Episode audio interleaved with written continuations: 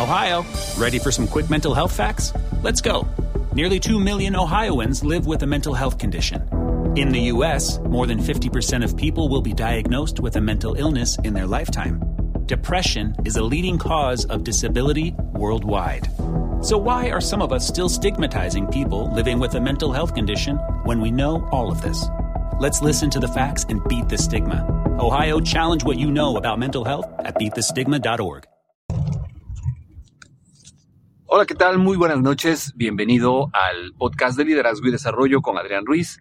El día de hoy quiero platicar contigo un tema que se ha vuelto muy importante en las organizaciones y desafortunado o afortunadamente, pues esto ha generado que las leyes laborales en países como México, por ejemplo, hayan cambiado y hayan creado normas oficiales como la norma 035, la cual pues cuida mucho el ambiente laboral y pues las condiciones de trabajo donde los empleados se puedan sentir seguros, sin estrés y sobre todo en condiciones donde se genera un ambiente sano de trabajo. Estoy hablando del síndrome del trabajador quemado o el síndrome de burnout. ¿Qué es esto? La Organización Mundial de la Salud ha declarado a este síndrome como una enfermedad eh, laboral que está en el listado de las enfermedades laborales más importantes y se refiere a que cuando un empleado está sometido a un ambiente de trabajo estresante, un ambiente de trabajo que no le permite tener esa confianza, a demasiados niveles de estrés, ya sea por las altas demandas o exigencias de su puesto de trabajo, horas de trabajo, eh, presión por cumplimiento de objetivos, eh, jornadas excesivas, todo esto provoca en el trabajador que de manera paulatina vaya poco a poco bajando su rendimiento. ¿En qué sentido? Pues empiezan a haber eh, pérdida de concentración, falta de efectividad en el cumplimiento de objetivos y metas, desmotivación, cansancio excesivo, dolores musculares o dolores de cabeza que frecuentemente afectan el rendimiento de los empleados. Y esto también genera no solamente eso, sino un desapego de los equipos de trabajo.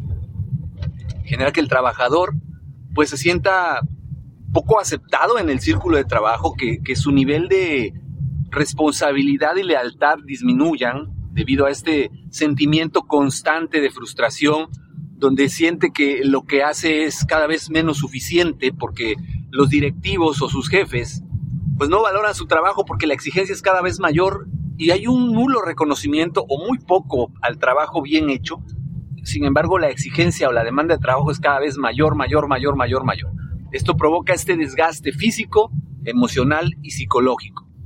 Es recomendable que para que un empleado pueda contrarrestar estos síntomas, este sentimiento de frustración constante que genera el burnout o el síndrome del trabajador quemado, primero que nada aprenda a separar todo lo laboral de lo personal. Es decir, que llegando a su casa se desconecte completamente del trabajo. Esto es algo que se ha vuelto difícil en esta nueva normalidad porque debido a todo lo que originó esta pandemia, se generó una interconectividad laboral donde ya sea por WhatsApp, ya sea por videollamadas, ya sea por videoconferencias, los jefes o los responsables de llevar a cargo equipos de trabajo en las empresas generan este tipo de reuniones, mensajes o grupos de trabajo por el celular donde constantemente te está abarrotando los mensajes, donde constantemente te están pidiendo información, te están pidiendo datos, pero en la medida de lo posible, busca desconectarte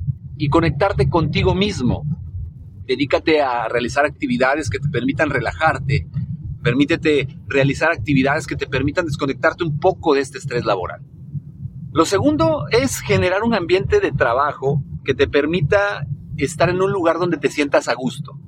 Que generes compañerismo, que generes eh, ambientes donde haya un respeto, pero también se den la oportunidad de convivir como compañeros de trabajo, no solamente como eh, empleados de una institución que dependen uno de otro, sino que se den las reuniones de manera social, convivencias, celebración de cumpleaños, fechas importantes, el pastelito, el refresquito, algo que ciertamente puede reforzar este clima laboral y hacer un poco más agradable la estancia laboral. Tercero, tomar pausas conscientes cuando sientes que estás expuesto a demasiado estrés. Ohio, ready for some quick mental health facts? Let's go. Nearly 2 million Ohioans live with a mental health condition. In the U.S., more than 50% of people will be diagnosed with a mental illness in their lifetime. Depression is a leading cause of disability worldwide. So, why are some of us still stigmatizing people living with a mental health condition when we know all of this? Let's listen to the facts and beat the stigma. Ohio, challenge what you know about mental health at beatthestigma.org. Demasiada presión. El tomar unos minutos para relajarte, para enfocarte, para disipar un poco el estrés te pueden ayudar a que puedas sobrellevar esta carga. Muchas veces la presión por los tiempos de entrega tan cortos o la exigencia tan grande hace que trabajemos a ritmos donde sacrificamos los horarios de comida, sacrificamos los tiempos de descanso, con la finalidad de terminar a tiempo los reportes que se nos están pidiendo o porque nos están exigiendo algo de carácter urgente. Sin embargo, es importante que te tomes al menos 10 minutos entre cada hora para lograr ir a tomarte un vaso de agua, ir a tomarte un refresco, ir al baño, echarte un poco de agua en la cara, que te permitan disipar un poco el estrés y relajarte para poder retomar nuevamente tus tareas. Es muy importante que también te des cuenta que si después de hacer todo esto sigues teniendo este nivel de estrés, no disfrutas los momentos eh, de descanso, te irritas con facilidad, eres poco tolerante, empiezas a tener síntomas de estrés, de una, eh, vamos a llamarle una variación en tu, manera de, de percibir las cosas, en tu carácter, es muy importante que no eh, te dejes de atender, que busques la atención de un profesional, en este caso un psicólogo, que te ayude a poder manejar estas emociones. El psicólogo determinará si es necesario solamente llevar alguna terapia o necesitas medicarte, pero lo más importante es que comiences a pedir ayuda profesional para evitar que esto traspase tu vida personal y te genere esa incomodidad o este sentimiento de que en ningún lado te sientes satisfecho ni contento y que tienes esa irritabilidad que genera esos malestares o ese estrés o esa presión constante. Para mí es muy importante saber en la actualidad cómo te sientes ante este tema. Como bien te decía al inicio, existe la, la norma 035 que cuida que los empleados no estén sometidos a un estrés constante, que las empresas busquen actividades de relajación, actividades para poder ayudar a sus empleados a sentirse más útiles, a poder disipar este, este ambiente de trabajo tóxico, por llamarlo de alguna forma, y las empresas tienen la responsabilidad social de crear departamentos que ayuden a, a generar esto, esto que te comento, estos buenos ambientes de trabajo, en caso de que haya acoso laboral, también atenderlo de manera que se pueda eh, hacer que los trabajadores se encuentren en un centro de trabajo donde estén a gusto trabajando, que las empresas dejen de trabajar sobre este esquema de latigazo para lograr la productividad de sus empleados y que cambien un sistema de liderazgo positivo, que ya lo hemos platicado en otros episodios del podcast, que nos ayuden a tener un ambiente de trabajo motivador,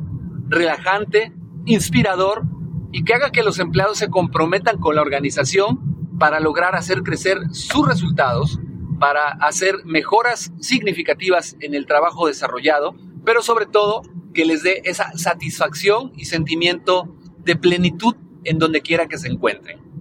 A mí me gustaría saber y que me compartas si en tu trabajo te ha tocado vivir estas experiencias tanto de estrés laboral como de acciones que estén llevando a cabo en tu centro de trabajo para mejorarlo y si es así, cuéntamelo. Los medios de contacto, como bien sabes, son correo electrónico adrianrogelioruiz.com. En Twitter me encuentras como Adrián Rogelio Ru. Me encantaría saber qué opinas de este tema, si te ha tocado vivirlo, si realmente tú has vivido este estrés laboral a este nivel, este burnout, o si conoces a alguien que lo haya vivido y si lo has superado también me gustaría saber tu historia de éxito. De mi parte sería todo. Te agradezco que me hayas acompañado en esta ocasión. Como siempre te recomiendo le des like al episodio, lo compartas con alguien que consideres que le pueda ser de utilidad y lo ayude a ser mejor persona y así sigamos haciendo crecer esta comunidad de líderes que buscan el desarrollo y la autodisciplina y la competencia del autodesarrollo. Mi nombre es Adrián Ruiz. Nos seguimos escuchando. Muchas gracias. Hasta luego. Ohio, ready for some quick mental health facts? Let's go. Nearly 2 million Ohioans live with a mental health condition. In the U.S., more than 50% of people will be diagnosed with a mental illness in their lifetime. Depression is a leading cause of disability worldwide. So, why are some of us still stigmatizing people living with a mental health condition when we know all of this? Let's listen to the facts and beat the stigma. Ohio, challenge what you know about mental health at beatthestigma.org.